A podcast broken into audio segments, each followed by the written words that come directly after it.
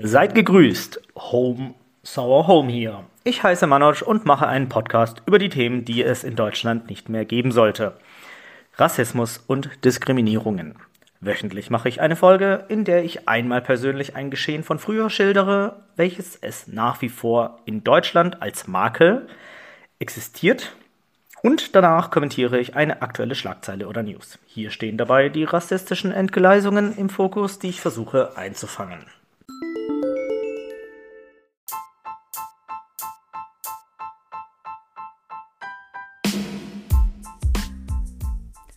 Heute geht es um Ausländer. Was ist ein Ausländer? Was macht einen zu einem Ausländer? Und wie kommt es dazu? Auch wo und wie es zu diesem Wort kam und wie mittlerweile das Wort sich eben gewandelt hat. Ausländer. Ausland.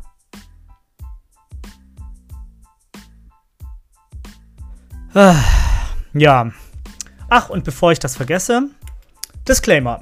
Wie immer handelt es sich um meine Erfahrungen, um von mir direkt Gehörtes von Personen, die betroffen waren, und Erzählungen aus Freundes-, Familien- und Bekanntenkreisen. Ja, Ausländer, das könnte ein neutrales Wort sein. Ist es aber nicht. Zumindest für mich nicht.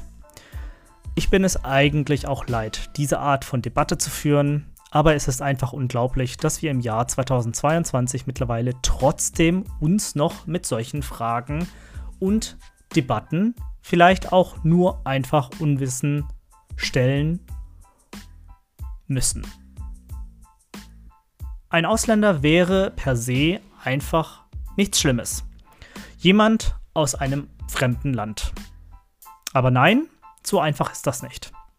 In Deutschland galt man lange als Ausländer, wenn man nicht so aussah wie die Norm. In der Schule hatte ich einen Freund, der, warum auch immer, sehr süditalienisch aussah, aber zwei blonde Eltern hatte. Auch er musste sich ständig, er sei ein Ausländer, stellen. Die Debatte um das Ausländersein, einem Ausländeramt und dass das mittlerweile auch an sich verbrämt ist, ist ein gutes Zeichen. Mit Ausländer galt gemeinhin für eine viel zu lange Zeit Menschen auszugrenzen, die mittlerweile hier schon ewig leben. Vielleicht sogar auch hier geboren sind. Deutschland ist ein Ein- und Auswandererland. Und war es schon immer. Egal wohin man reist, und ich bin sehr viel gereist, trifft man Deutsche. Ich habe auf Sri Lanka auf einer Safari um 4 Uhr morgens Deutsche getroffen.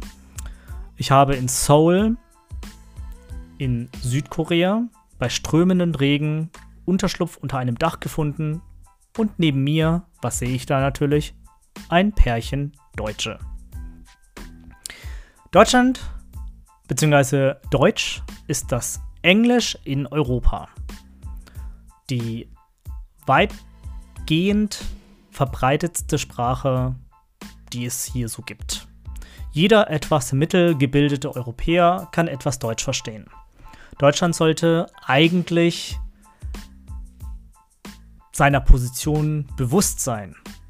Irgendwo, wenn es heißt, fremd zu sein. Aber nein.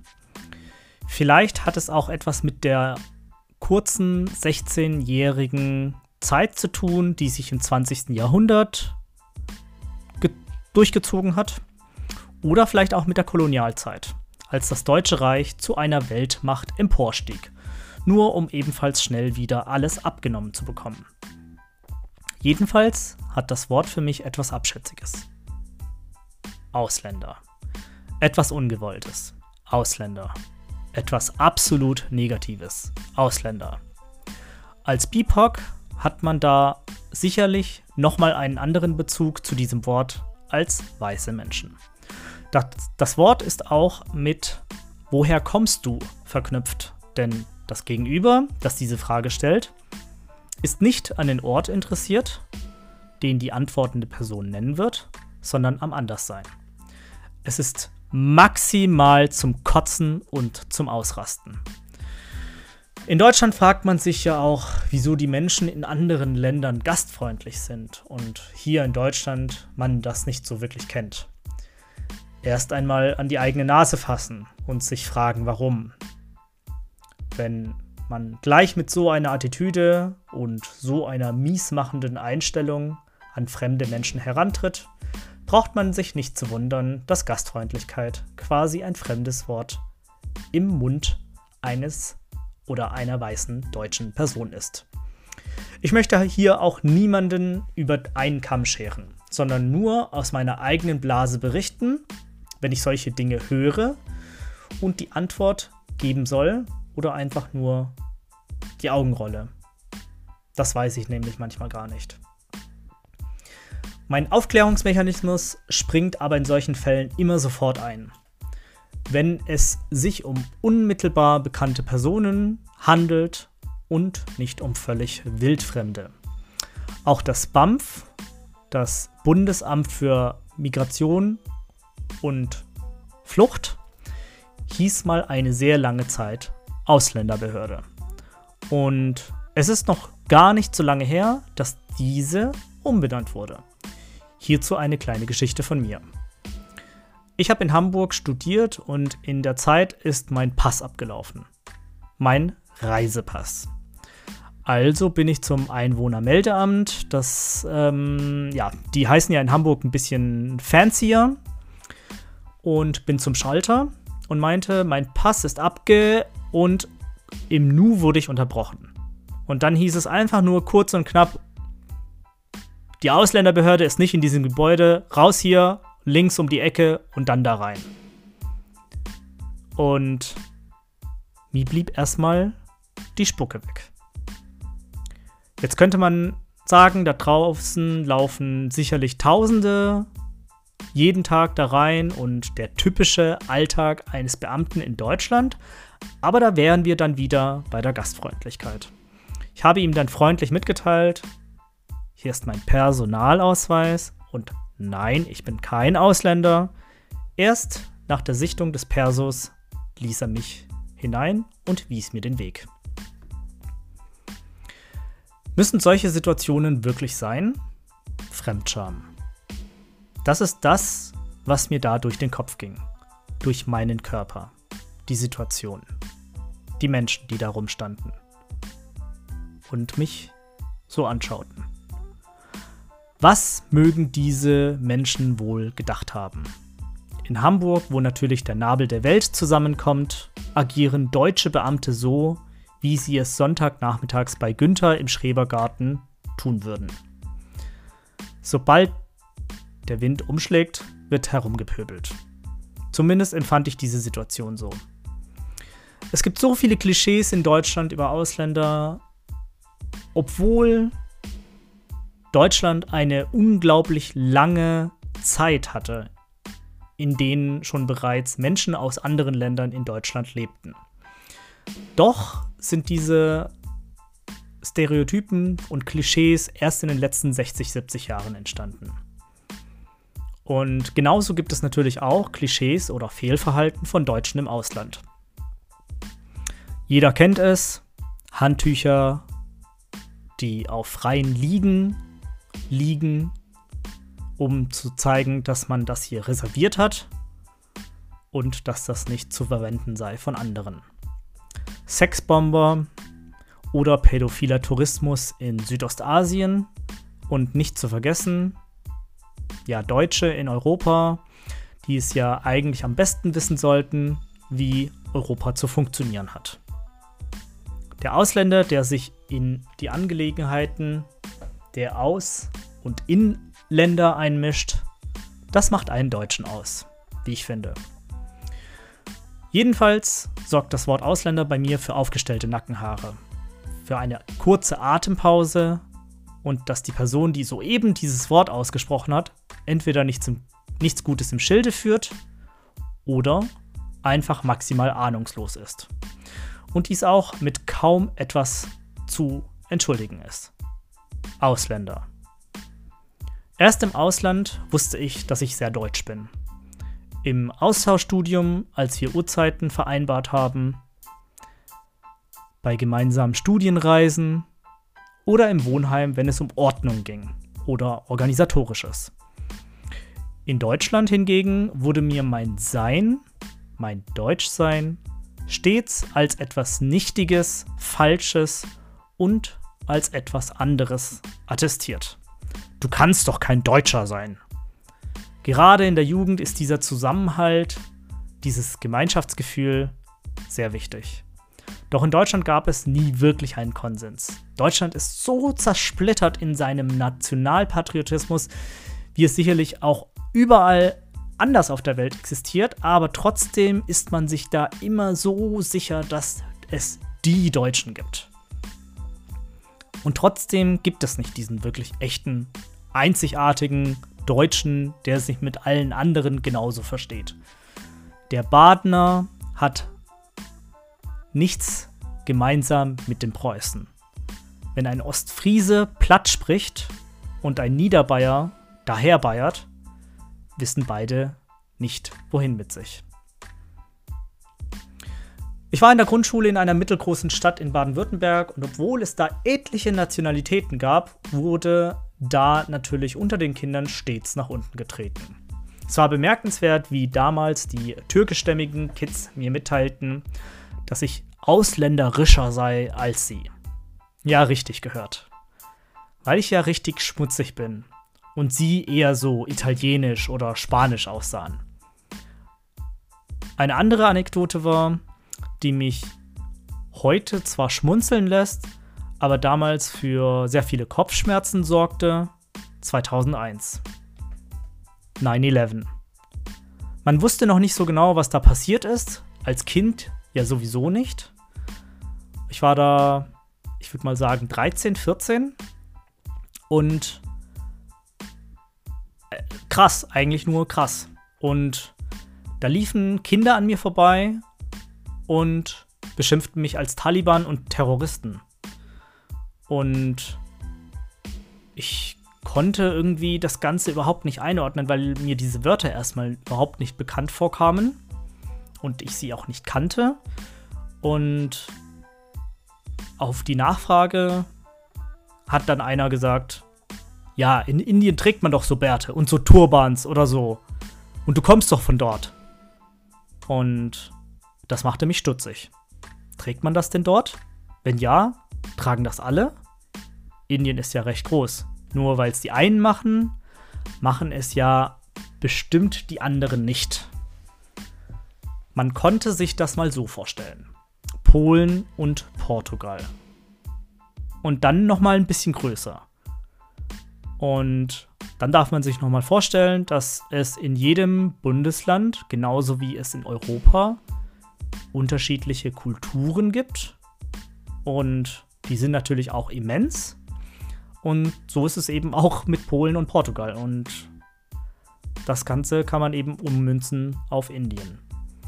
Trotzdem haben diese Kinder damals, 2001, einfach alles in, ja, alles in einen Topf gesteckt. Und ich meine, ich möchte den Kindern, die ja vielleicht fünf bis zehn Jahre alt waren, auch keinen Strick daraus basteln. Aber ich meine, ich wusste es auch nicht besser. Und es hat sich auch erstmal, es hat ein paar Jahre gedauert, bis man dann so wusste, um was es da ging und um was es da geht und was, was genau jetzt Sache ist. Und ich meine, bis heute weiß man da noch nicht so genau. Jedenfalls stellt sich da mir die Frage, wie ausländisch oder besser outlandish, also das englische outlandish, bin ich. Wieso bekriegen sich die Ärmsten unter den Armen? Und das ist irgendwo sehr, sehr traurig. Ebenfalls eine andere Situation, die mir passierte, als wir frisch umgezogen sind. Wir, also meine Familie und ich, hatten zuvor in Wohnungen gewohnt. Als wir es dann endlich sozusagen geschafft hatten, das heißt der Traum vom Eigenheim, also ein eigenes Haus mit Garten, war die unsere neue Nachbarschaft ja eher etwas zurückhaltend. Die kannten sich, also schätzungsweise mal schon alle bereits untereinander, aber auf uns waren die dann erstmal nicht so gut zu sprechen. Und ich kann das jetzt natürlich aus der heutigen Perspektive sagen. Ich kann es sehr schlecht aus der damaligen Perspektive sagen, weil das Anfang 2000 war. Aber es war eine komplett weiße Nachbarschaft und es ist an sich nichts Schlimmes, weil für meine Eltern hieß das erstmal, okay, wir haben es geschafft. Aber ich empfand es merkwürdig. Denn man wurde nicht gegrüßt, es wurde argwöhnisch und naserümpfend, ähm, ist man an einem vorbeigegangen und irgendwie stellte sich da nicht so wirklich ein nachbarschaftliches Tête-à-Tête ein. Egal. Als ich dann mit meinem Skateboard vor der Einfahrt spielte, kam eine Mutter mit ihren zwei Kindern raus, also eine von den Nachbarinnen, die dann auch nebendran spielten. Das eine Kind wollte dann auf einmal wissen, wieso meine Hautfarbe so schwarz sei und ob ich aus Afrika komme. Mein Skateboard rollte weiter. Die Mutter stand lächelnd daneben. Das andere Kind hob den Ball auf und wollte auch die Antwort wissen. Ich war 15. Die beiden Kinder waren so vielleicht vier, maximal acht Jahre. Also es waren Brüder und merkwürdig. Also jedenfalls hat die Mutter sich nicht ihr Balk zurückgepfiffen, sondern stand lächelnd da als hätte sie regelrecht vor lauter exotischem Interesse ihrem Kind diese Frage auferlegt. Mich das so aus dem Nichts zu fragen. Als Kind ist man ja erzogen worden, Fragen zu beantworten. Aber in diesem Fall hätte ich gerne diesen Fünfjährigen getreten. Und seine Mutter ebenfalls. Einfach maximal unverschämt unverlogen. Als ob ein Kind mit fünf auf solch eine bescheuerte Idee käme, als allererstes sowas mich zu fragen. Da gab es kein Hallo und spielst du mit mir oder sonst irgendwas, sondern nein, das war die erste beschissene Kackfrage von diesem Kackbratzkind. Natürlich war das von der Mutter instruiert. Jedenfalls war für mich klar, ich möchte mit solchen Leuten nicht befreundet oder bekannt sein. Ihr als meine Zuhörer fragt euch sicherlich, was meine Antwort war. Und hier kommt sie. Ich habe höflich nach einer sicherlich fünf Sekunden andauernden Pause, die ich auch hier anfangs in der Folge eingeleitet hatte, diesem Kind höflich und sachlich erklärt, dass ich hier geboren bin, genau in diesem Ort, und wir aus einem anderen Stadtteil in diesen Ortsteil gezogen sind. Genau in dieses Haus drüben. Meine Eltern kommen aus Sri Lanka, weswegen die Hautfarbe so dunkel ist. Und Sri Lanka ist nicht Afrika, sondern das liegt in Asien. Mit dieser Antwort konnte das, nicht, das Kind nichts anfangen, aber da schaltete sich die Mutter ein. Oh, da gibt's doch Löwen und Elefanten. Und auch hier habe ich dann gemeint, nein, Löwen gibt es da, glaube ich, nicht. Aber Elefanten, die gibt's da, glaube ich. Die beiden Kids waren schon wieder weg die Mutter hatte dann ein seichtes Gespräch mit mir angefangen. Ich möchte es der Mutter nicht verübeln, denn sie hatte wohl sehr wenig bis kaum Berührungspunkte und Erfahrungen gemacht, aber mit so einer Taktik irgendwie ins Gespräch zu kommen, mm. ich zweifle in solchen Momenten sehr an mir selbst. Ob mein Verhalten richtig oder falsch war. Ob die Art der Reaktion korrekt oder unangebracht war. Ob ich hätte wütend darauf reagieren sollen.